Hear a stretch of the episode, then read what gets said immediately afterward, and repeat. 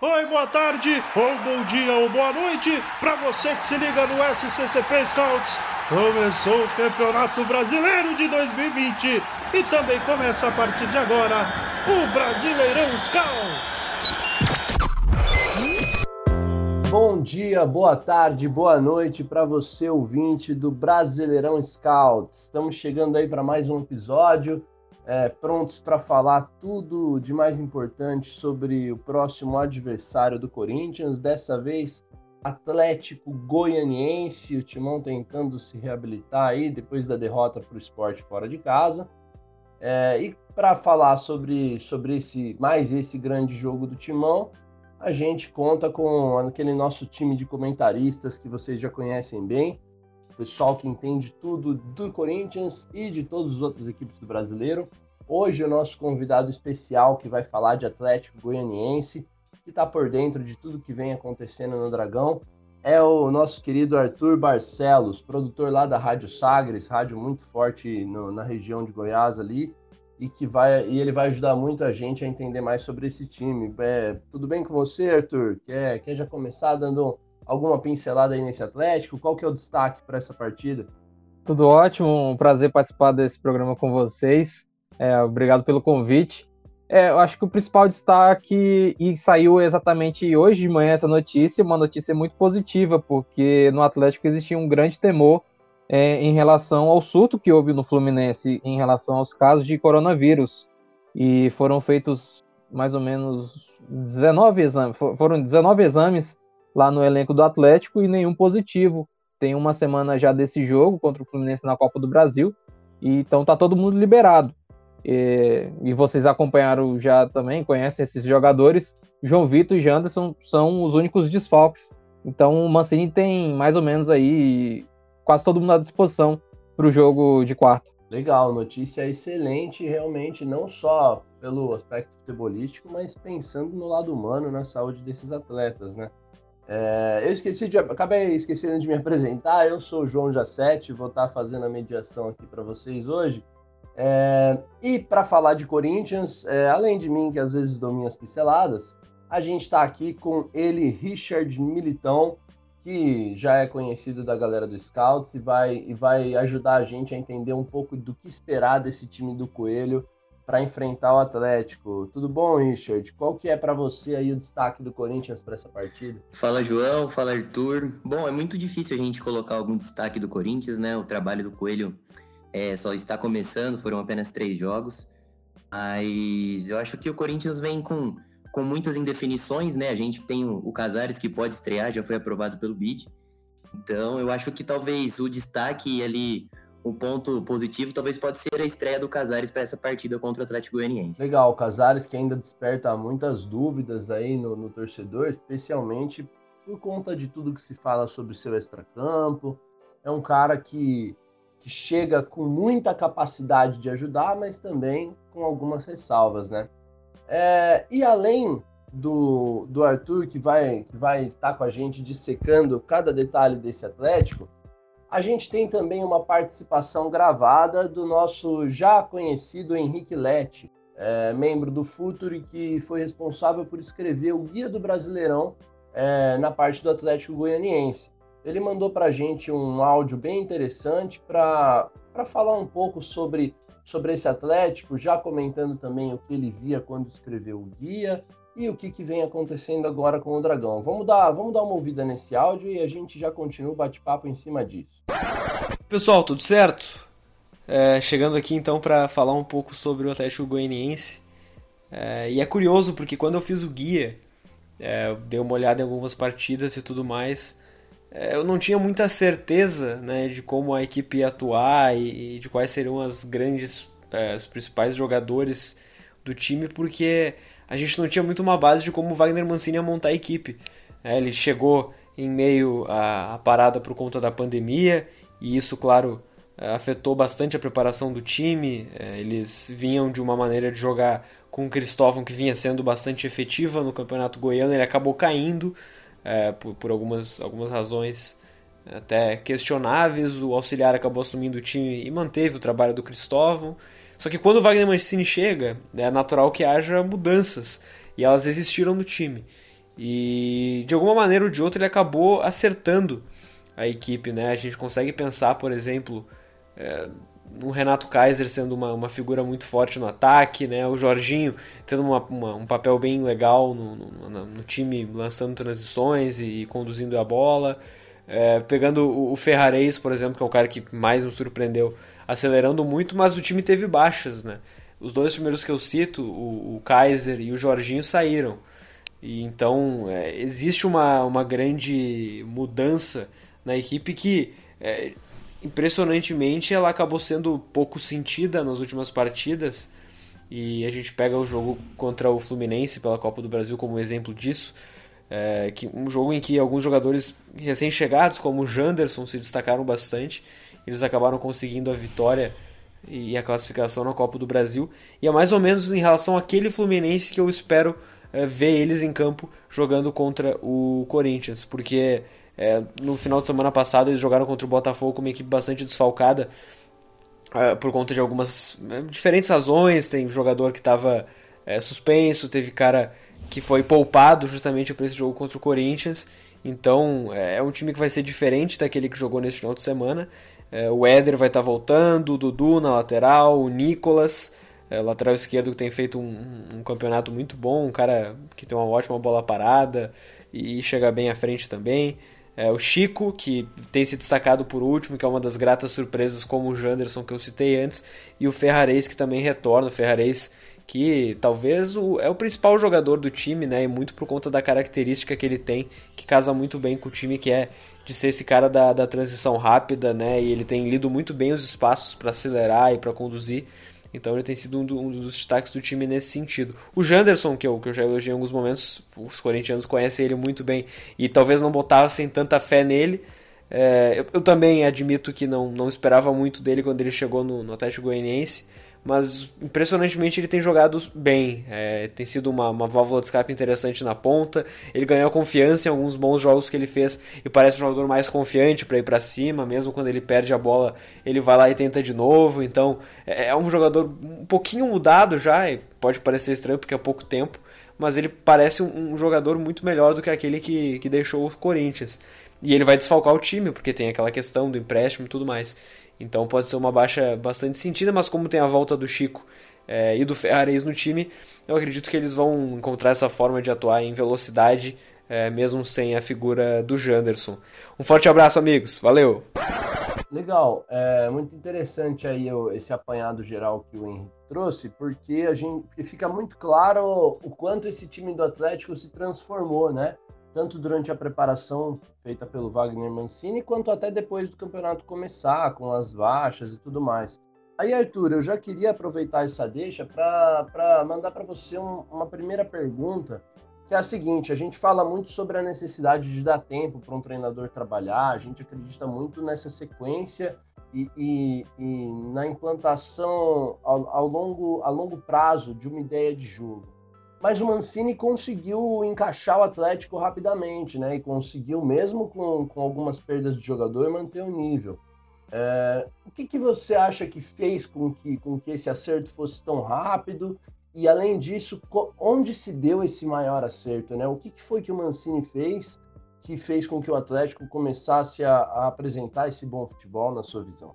O Mancini, ele é, é interessante, eu acho, ressaltar isso, porque às vezes para a gente aqui de Goiás é, é, uma coisa já normal, mas não sai tanto para fora.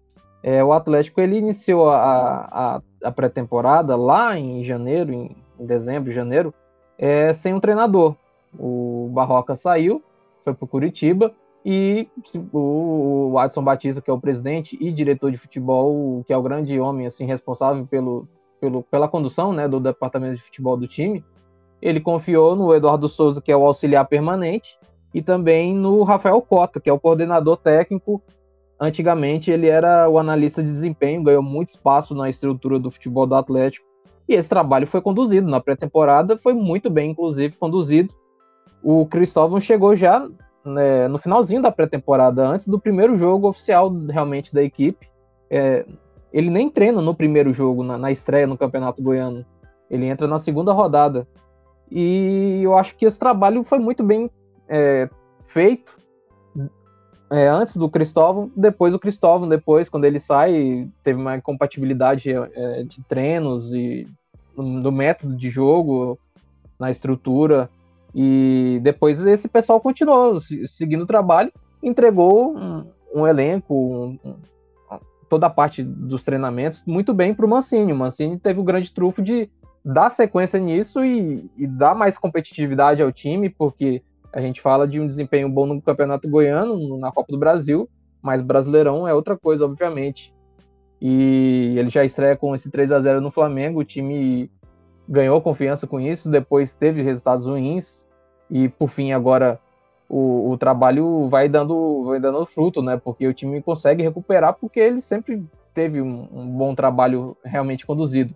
Agora o Mancini nesse, nessa questão de, do seu mérito é que ele mudou um pouco a estrutura do time. É o Atlético, para quem acompanhou mais an antes, é, propriamente até da chegada do Janderson, né, que veio emprestado pelo Corinthians, ele tinha, por exemplo, o Mateuzinho na ponta direita, que é um canhoto que puxa muito para dentro e sempre busca essa jogada, buscando um passe ou a finalização. Ele chuta muito bem com de, de canhota. E o Janderson trouxe algo totalmente diferente. Ele é destro, é, traz muita profundidade, né? Ele sempre busca essa jogada em linha de fundo. É, mudou um pouco ali é, esse desenho. E o lado direito do Atlético é o lado forte, é onde geralmente sai a, a, as jogadas, saem as saídas, né? com o Dudu, com o Marlon Freitas, que tem sido o melhor jogador da equipe. E eles sempre buscam essa virada lá para a esquerda, que é onde tem o Nicolas, que toda hora, toda hora ele está ultrapassando. É realmente impressionante a condição física dele. Ele é muito forte e tem um bom cruzamento. Finaliza também bem, bate faltas, como o Leto destacou muito bem. E tem o Ferrareis. O Ferrareis vive uma fase espetacular, é, sendo um jogador que eu nem esperava, que eu lembro dele em outros times antigamente é, sempre emprestado pelo Internacional e ele não, não me deixava uma boa impressão. E no Atlético ele tem sido muito importante. É, e nessa da saída do Jorginho, por exemplo, o time mudou até mesmo o esquema tático. O Atlético quase sempre jogou nesse 4-1-4-1. É, o Jorginho sendo esse cara pela esquerda, conectando ali todo mundo, lançando transição. E sem o Jorginho, entra o, o Chico. O Chico é um meio atacante e ele muda a característica, o time não se defende mais naquela forma no 4-1-4-1 com o Edson entre as linhas. É, ele passa a defender em 4-4-2, o Chico pressionando mais na frente junto com o centroavante. E, e no ataque isso também mudou, né? A, a condição. O Chico não fica tanto preso naquele lado esquerdo como o Jorginho ficava. Ele circula mais na intermediária inteira, é, sempre encostando nos pontas, no, nos laterais. E o Marlon é sempre esse cara, né? Ele faz a mesma coisa é, que o Jorginho, mas com muito mais condição física, né? Ele liga muito bem os setores. E o Chico e o, e o Marlon Freitas têm esse grande fator. Eles sempre procuram esse rebote, essa jogada na intermediária quando sobra. O Atlético é um time que cruza muito bola na área. É, sempre busca essas jogadas em profundidade, ou se não é um cruzamento alto, um cruzamento baixo e sempre tem muitas sobras na, na entrada da área e eles sempre buscam muito essas jogadas, essas finalizações. Já marcou muitos gols assim, é, inclusive a classificação do, do Atlético contra o Fluminense saiu em gols desse jeito, é, aproveitando o rebote é, da entrada da área, na, ou já na, na, área mesmo. Mas enfim, eu, acho que o mérito do Mancini foi dar mais competitividade e trazer essa realidade do Brasileirão para o Atlético, que muito tempo, já desde 2017, né, não disputava a Série A. Então é uma, uma realidade diferente para o time e ele tem respondido muito bem na, na elite do, do futebol. Legal, Arthur, muito interessante essa sua visão de como o Mancini foi adaptando o time, ajustando, trocando algumas peças. E, e, uma das peças que, que foi trocada e que recentemente passou a ser importante é do goleiro Gian, né?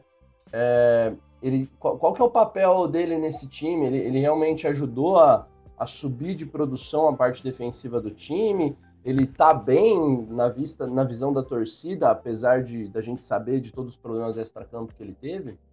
É, você citou muito bem essa questão do extra-campo, mas focando mais no que ele faz em campo, é...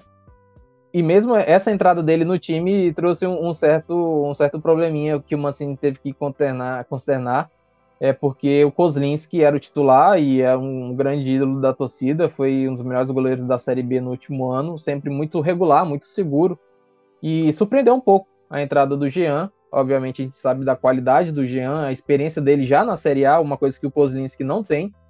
É, mas a justificativa do Mancini, que a gente viu isso na prática, é que o jogo com os pés, o Jean é muito melhor do que o Kozlinski. Ele tem uma habilidade muito boa é, com os pés, ele sabe sair jogando, é, tem muita tranquilidade, muita confiança e tanto para segurar a bola, atrair a pressão do time adversário com os zagueiros que também são for, foram trocados, inclusive o Éder e o João Vitor, eles não eram titulares. O João Vitor entra já no Brasileirão, né? Ele não participou do, do, do Goianão. É, o Éder retomou, é, é recuperou essa condição de titular. Saíram o Oliveira e o Juvan justamente porque eles também se entenderam muito bem nessa questão da saída de bola, que é muito importante no Atlético, que é essencialmente um time de transição, então ele atrai a pressão e sai rapidamente no ataque. E o Jean tem, é fundamental nisso, seja na saída curta com os zagueiros, ou então ele mesmo fazendo o lançamento. E não custa lembrar, é, com, a, com a bola parada, ele marcou o gol da vitória do, do Atlético contra o Bahia, ele tem qualidade nisso e, está tendo espaço para bater falta. Foram duas até agora. Uma ele quase fez o gol e na segunda ele fez o gol propriamente. Legal. É, a gente ouve tudo isso, né, Richard, é, sobre o Atlético Goianiense e dá até um pouco de inveja, né, como corintiano, porque porque o Atlético ajustou uma saída de bola ali com o goleiro, com um goleiro diferente, que tem mais toque, que tem mais qualidade do passe. O Atlético encontrou no Chico um meia que, que deu essa agressividade por dentro do time. Tem no Marlon Freitas esse cara também que aproveita essas segundas bolas na entrada da área. Tem uma transição desenhada. E o Corinthians, é, o Arthur falou do trabalho que vinha lá de trás e que foi aproveitado, né? E o Corinthians parece uma terra meio desolada, né? O Thiago Nunes fez um trabalho que tinha seus méritos, é, apesar de ter muitos problemas também. E agora, desde que o Coelho entrou, a gente tem visto mais uma tentativa é, infrutífera, por enquanto, de solucionar esses problemas do que de fato uma continuidade nos aspectos positivos do time. Inclusive, algumas das coisas que a gente tinha de melhor, que eram a capacidade de, de manter a posse e de cercar o adversário, é, um bom número de gols, são coisas que no último jogo, por exemplo, não existiram. Né? A gente teve um time que atacou de maneira muito espaçada, que não conseguiu construir. Então eu te pergunto, Richard, é, o que, que o Coelho mudou e deu certo por enquanto. O que o Coelho aproveitou do que vinha bem? Onde estão os pontos positivos desse Corinthians que tem muitos problemas? Olha, João, como você disse, é... o Corinthians ainda está numa, numa situação meio complicada, né? A gente vive um período de muitas incertezas. O Coelho fez apenas três jogos, mas são alguns detalhes que a gente percebe, né? Por exemplo, a mudança na hora de, de marcar. O Coelho tem adotado blocos de marcação médios e mais baixos, até mesmo contra o Bahia dentro de casa.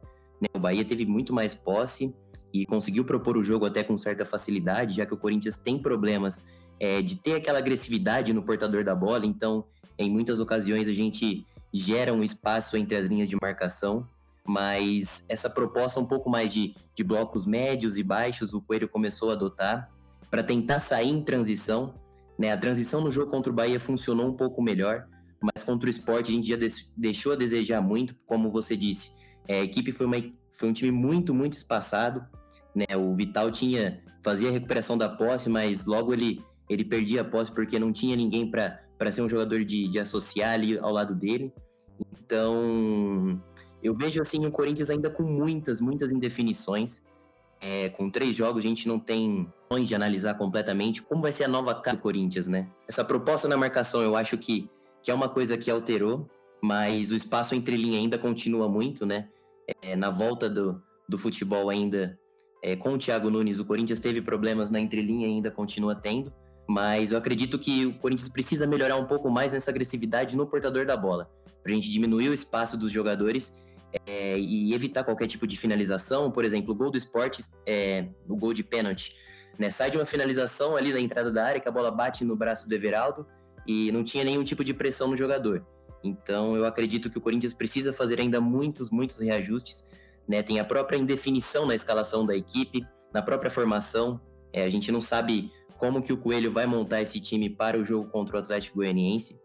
E é um time muito organizado, né? A gente viu nos últimos jogos, é uma equipe que consegue se adaptar é, ao longo da partida. No jogo contra o Atlético Mineiro, por exemplo, é, eles começaram pressionando muito lá em cima, com dois blocos de marcação de três jogadores, é, pressionando muito mesmo, na, até na saída de bola na, da área do Atlético Mineiro, conseguiu roubar a bola, conseguiu finalizar.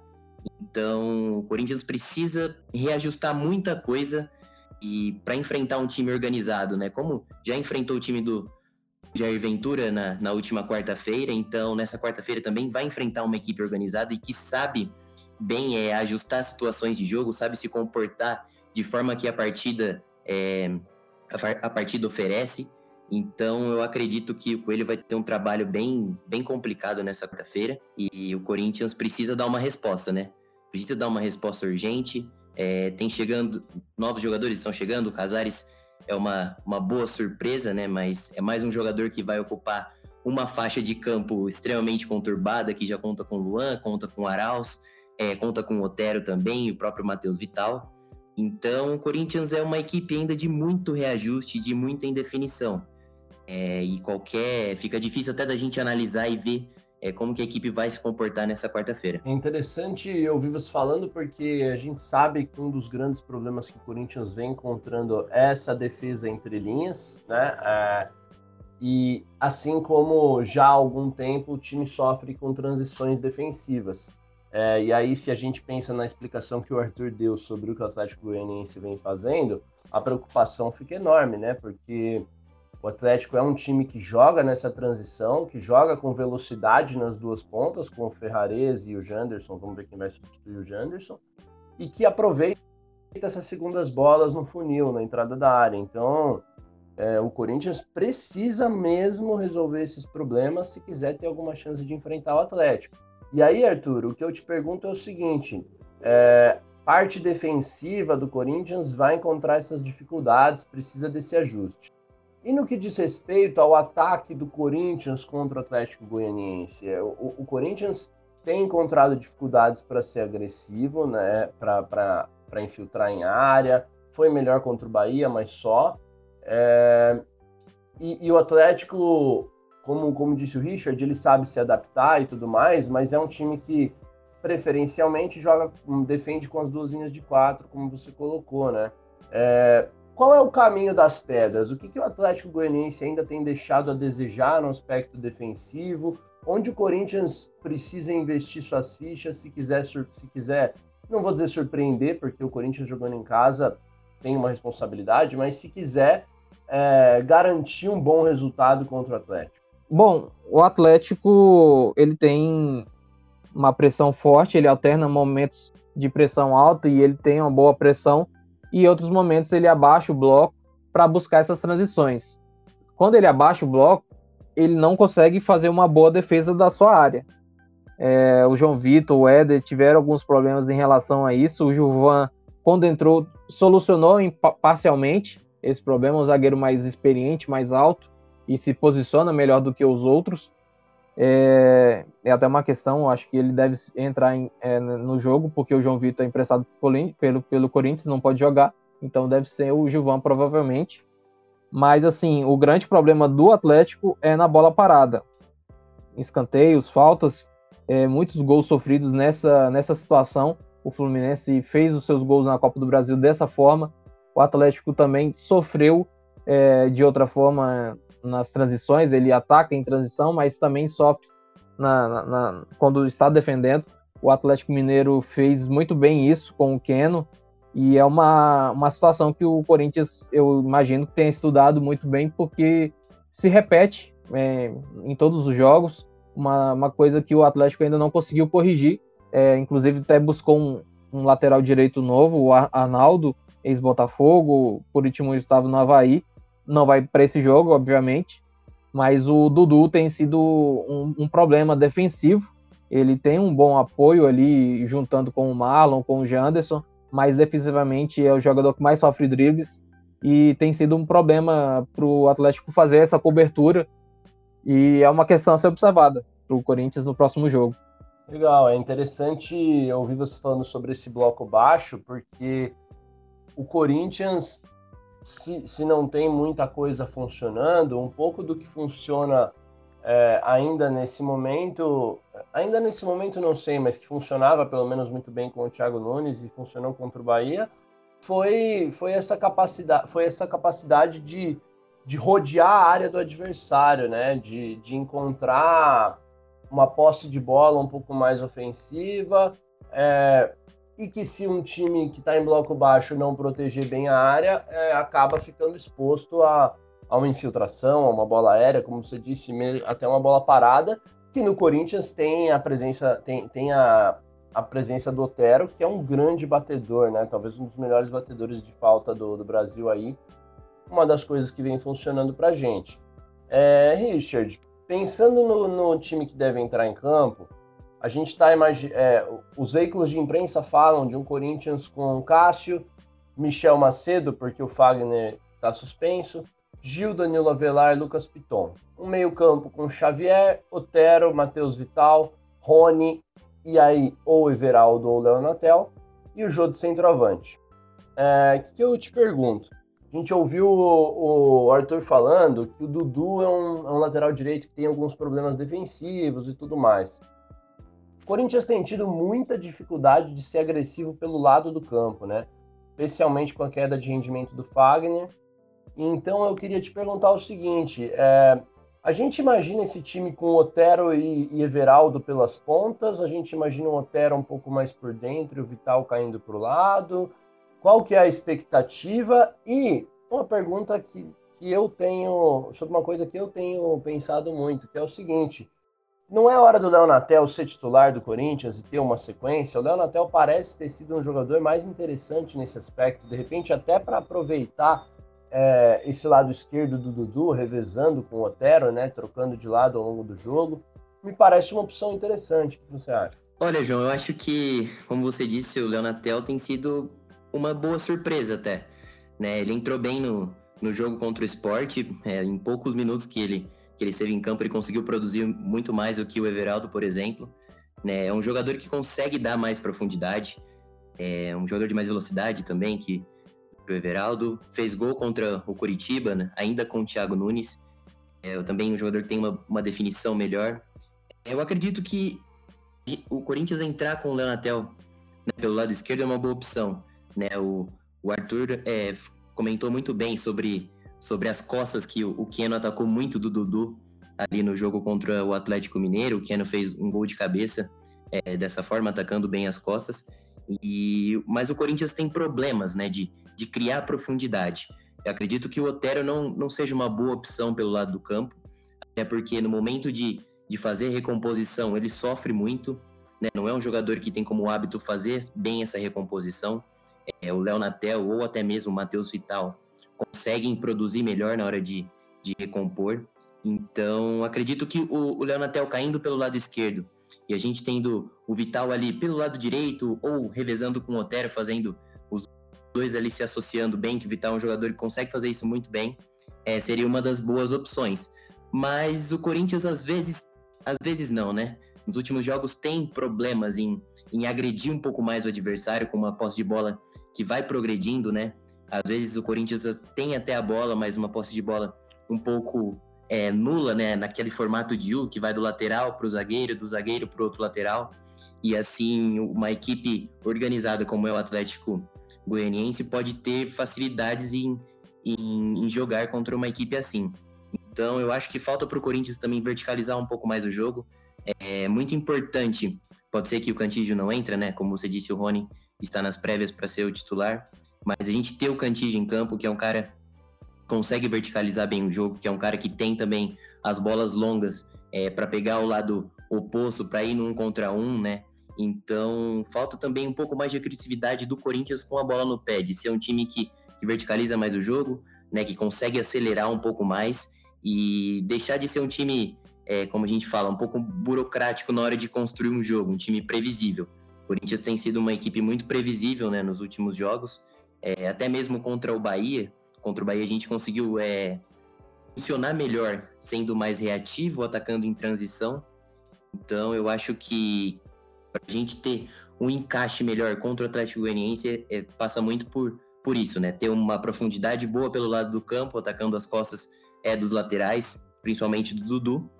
Também de verticalizar um pouco mais o jogo, ser uma equipe que agride mais com a posse de bola e não ter aquela passividade. Vamos ver se o Coelho consegue encontrar alternativas mais do que individuais, mas alternativas táticas para fazer com que o time tenha essa verticalidade, né?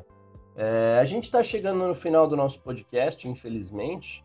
É, então queria só mandar uma última pergunta aí para cada um acerca dos, dos, valores individuais aí que devem vir para campo. Queria saber do Arthur, quem deve substituir o Janderson na partida contra o Corinthians e também quem deve ser o jogador chave para um jogo como esse, né? Um jogo em que o Atlético muito provavelmente vai encontrar as transições e muito provavelmente vai encontrar um Corinthians precisando da vitória. E aí, na sequência, queria ouvir do Richard também o que todo mundo está querendo saber, né? Casares e Luan, os dois no banco, um titular, o outro no banco, é, os dois entrando ao longo do jogo, qual o que, que, ele acha que seria a melhor alternativa nesse momento? Pode começar aí pelo Arthur. É, assim, o Atlético teve muitas mudanças contra o Botafogo, né? Foram seis mudanças no time titular. E a expectativa é que todo mundo que não jogou naquela partida retorne agora, com, com exceção, é claro, do João Vitor e do Janderson, que não vão poder jogar. É, na questão do Janderson, ele é um cara meio que, assim, é, o Atlético tem limitação no elenco, isso fica evidente. Ele é um cara único no elenco, não tem ninguém com a característica dele de, de profundidade pelo lado direito. Quem talvez possa fazer essa função é o Yuri. O Yuri, no último jogo, é, entrou como centroavante, mas agora o Zé Roberto, que chegou agora na semana passada, já está regularizado. Ele é uma opção para jogar como, como 9 e assim jogar o Yuri para a direita. Mas assim, o, o Zé Roberto chegou no final de semana, não teve muito tempo de treino, apesar dele já conhecer o time. Ele, ele fez a pré-temporada lá em janeiro com o time, acabou indo para os Emirados Árabes e agora retorna, né? Depois de oito meses. Mas, enfim, é uma questão a ser, ser pensada aí pelo Mancini, que tendo, não tendo o Janderson, ele tem outras opções diferentes. Mateuzinho, eu, como eu destaquei no início do programa, é um canhoto que joga pela direita e vai buscar sempre essa jogada em diagonal. Uh, o Chico, talvez, mas aí seria uma improvisação. Eu nunca vi o Chico jogando pelo lado direito pelo Atlético. E também tem o Everton Felipe, que ficou sumido nos últimos jogos e agora ele retorna. E é uma opção. Ele já jogou ali pelo lado direito com o Mancini. Teve um desempenho irregular, foi muito bem contra o Flamengo nessa, nessa triangulação que, que encontrou, né? O Mancini com o Dudu, o Marlon e, e mais o Ponta. O Janderson é diferente do Everton Felipe, mas ele pode trazer outra, outra situação aí é, conforme ele queira buscar. É, na questão defensiva, até esqueci de falar o Edson. O Edson ele acabou criando, tendo uma imagem muito mal aqui no Brasil, eu acho, por ele ser um volante apenas destruidor. E ele tem muita, muita, muita importância no time nessa função defensiva. Ele é quase como um filtro, é difícil passar por ele mesmo. Ele destrói as jogadas. E como o Atlético conseguiu construir uma, uma saída de bola interessante, ele não tem sido um, um problema. Ele consegue fazer a saída de, é, de bola bem. Tem sempre o Marlon ali do lado dele, tem o Jean como uma opção sempre segura, então é uma questão aí também é, que o Corinthians vai ter que contornar, porque vocês destacaram muito bem aí dos meia atacantes, dos meias do, do Corinthians tem muita qualidade, mas o Edson vai dar trabalho para eles. Interessante aí, Richard. É o, é o, Edson, é o volante, é o cara que vai fechar a entrada da área do Atlético Goianiense. A gente precisa do Luan, precisa do Casares, é, não precisa de nenhum dos dois. Como é que, que, que você enxerga para essa, para essa meia, para esse meia atacante do Corinthians? Só recapitulando, né, o, o Atlético Goianiense faz dependendo como a equipe vem escalada em campo, eles fazem uma variação, né? Quando quando joga com, com o Marlon Freitas, que é um, um jogador um pouquinho que entra mais na área para finalizar, que define jogadas. É, aí o Atlético usa o Jean, os dois zagueiros à frente e o Edson ali na base da jogada para receber essa bola como primeira opção de passe vertical. Mas quando teve o Lucas Oliveira, foi uma saída mais dois mais dois, né? Com os zagueiros e os dois volantes à frente. É, formando ali um, um, pilar ali, foi até difícil do Atlético Mineiro é, penetrar ali pelo meio no, durante o primeiro tempo. Mas falando sobre os meio-campistas centrais do Corinthians, Casares e Luan, acredito que para essa partida de contra o Atlético Goianiense, nenhum dos dois seja escalado como titulares. É, e eu também vejo o encaixe dos dois muito complicado. O seguinte fato, né? A, o grande, o grande porém é a recomposição. Né? Se você tem Casares e Luan, que não são jogadores de velocidade, é, tem problemas para ser um jogador de, de intensidade e, e agredir também o, o adversário quando estiver é, pressionando em cima. Então eu acho que os dois é, atuando juntos seriam mais em, em ocasiões e circunstâncias de jogo. Dificilmente os dois, para começar uma partida, é, o encaixe ali seria um pouco mais complicado.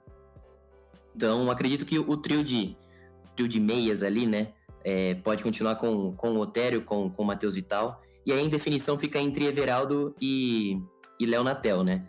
É, para essa partida eu acho que, que o Léo Natel seria uma, seria uma melhor opção. Ele entrou muito bem contra, contra o esporte e, e acredito que, que até um jogador de mais qualidade do que o Everaldo, que, que tem ainda muitos problemas na hora de, de fazer as definições de jogada, tem uma tomada de, de decisão um pouco equivocada em alguns momentos. Então eu acho que, que o Coelho vai com, com esse trio de meia de Matheus Vital, Otero e Léo Natel, com Casares e Luan como opções, né? Boas opções, no caso, que são jogadores de, de maior qualidade, né? O, o Luan é um cara que, se movimenta muito em campo, é um cara que dá uma dinâmica interessante, porque ele vem na base da jogada, né? Ele se, se posiciona entre as linhas de marcação para receber essa bola e dá velocidade com passe, passe em profundidade, com passe também quebrando linha. E, e o Casares também é um jogador extremamente interessante. É, pode jogar centralizado, pode jogar um pouco aberto, mas diferentemente de um jogador é, de ponta, não é aquele cara que vai dar, que vai te dar profundidade. É, mas o Corinthians ganha boas opções. Né? Isso é uma coisa inegável. O Corinthians ganha muitas opções com essa chegada do, do Casares. Então, vejo um Corinthians mais fortalecido, mas ainda que precisa reajustar e definir melhor uma ideia de jogo, né? Vamos ver o que o Coelho vai aprontar nessa, nessa quarta-feira, mas que o Corinthians ganha boas opções para, para o seu elenco e para o restante do campeonato, isso não tenha dúvidas.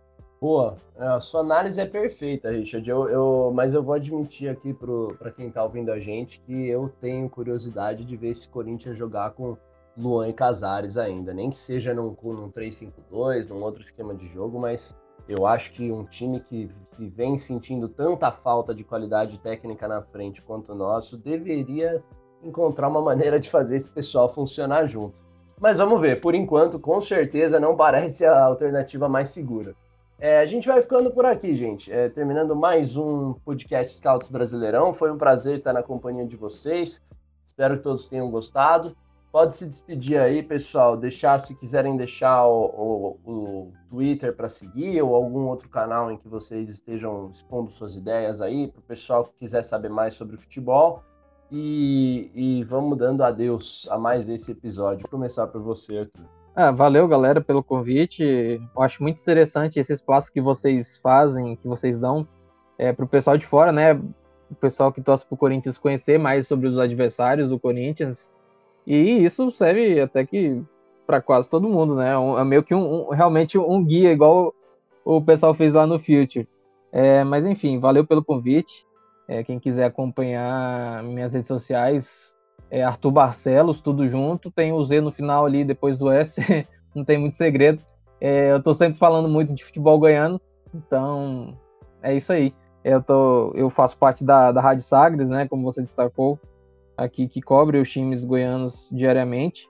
E também tô dando suporte pro pessoal lá na parte técnica no Future, nos podcasts. É, então é isso aí. Valeu pelo convite e até a próxima, quem sabe. Prazerzão, Arthur. Obrigado aí. Esse espaço ajuda muito a gente também. É sempre bom ouvir mais sobre os times que vão vir aqui enfrentar o Corinthians, conhecer mais sobre o futebol brasileiro em geral, né? É isso, Richard. Valeu, cara. Ficamos por aqui. Valeu demais, João. Valeu, Arthur. É sempre, como você disse, muito legal conhecer os adversários, né? A gente às vezes a gente não tem essa, essa ótica do, de todas as equipes do, do Brasileirão, então é sempre legal trazer uma pessoa que consegue dar uma visão diferente, a gente acaba aprendendo um pouco mais. É, e se a galera quiser acompanhar nosso trabalho do, do Scouts, é, meu, perfil no Twitter é arroba Richard Militão. Ali eu falo um pouco de. Um pouco não, mas falo bastante de Corinthians, também falo bastante de Premier League. É, pra galera que curte NFL, NBA, também gosto de, de comentar sobre os esportes, tênis também. Então é isso, galera. Se quiserem acompanhar o trabalho, só seguir lá no Twitter, arroba Richard Militão. Valeu.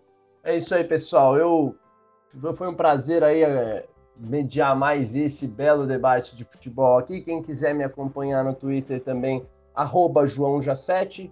Jacete é J-A-C-E-T-T-I. É difícil, mas vocês aprendem fácil. E, claro, não deixem de seguir também as nossas redes sociais do Scouts, né? SCCP Scouts no Twitter e no Instagram. Sempre conteúdo de muita qualidade, falando aí sobre, sobre o Corinthians de uma maneira mais aprofundada, estudando bem o jogo. Foi um prazer estar aqui. Até a próxima. Valeu. Tchau, tchau.